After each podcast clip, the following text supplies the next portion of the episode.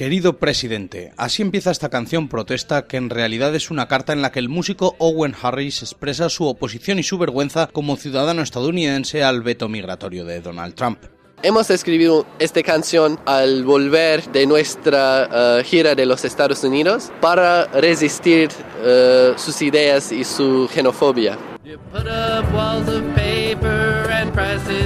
Desde luego nada más simbólico que mezclar la música country de Estados Unidos con los instrumentos de Oriente Medio para oponerse al racismo imperante en estos días. Y ese es el objetivo del grupo Country for Syria, fundado en Estambul por el estadounidense Owen Harris y el sirio Bashar Baleh, que cuenta con integrantes de Norteamérica, Europa y Oriente Medio.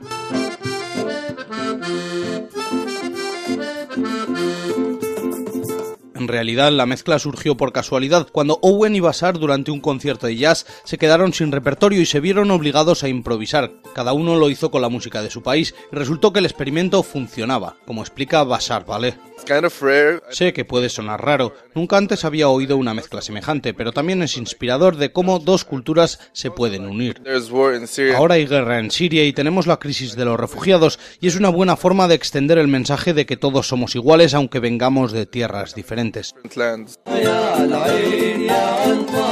El grupo está muy involucrado en la ayuda a los refugiados y parte de lo que recaudan en cada concierto se destina a ayudar a las familias necesitadas de sirios que residen en Estambul. El movimiento de, gente, la combinación de las culturas, no es una crisis, no es algo cataclísmico, es algo que es beneficial a todas las personas que se involucran.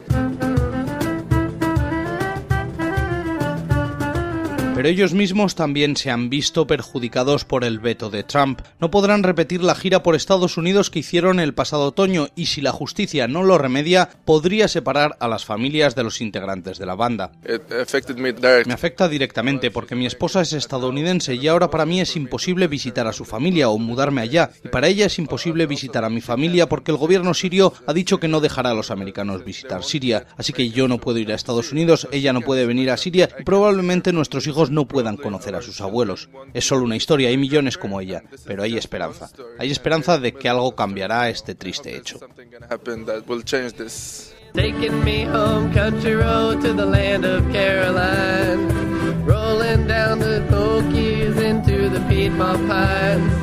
Halloween was quite a thrill, it smelled like turpentine.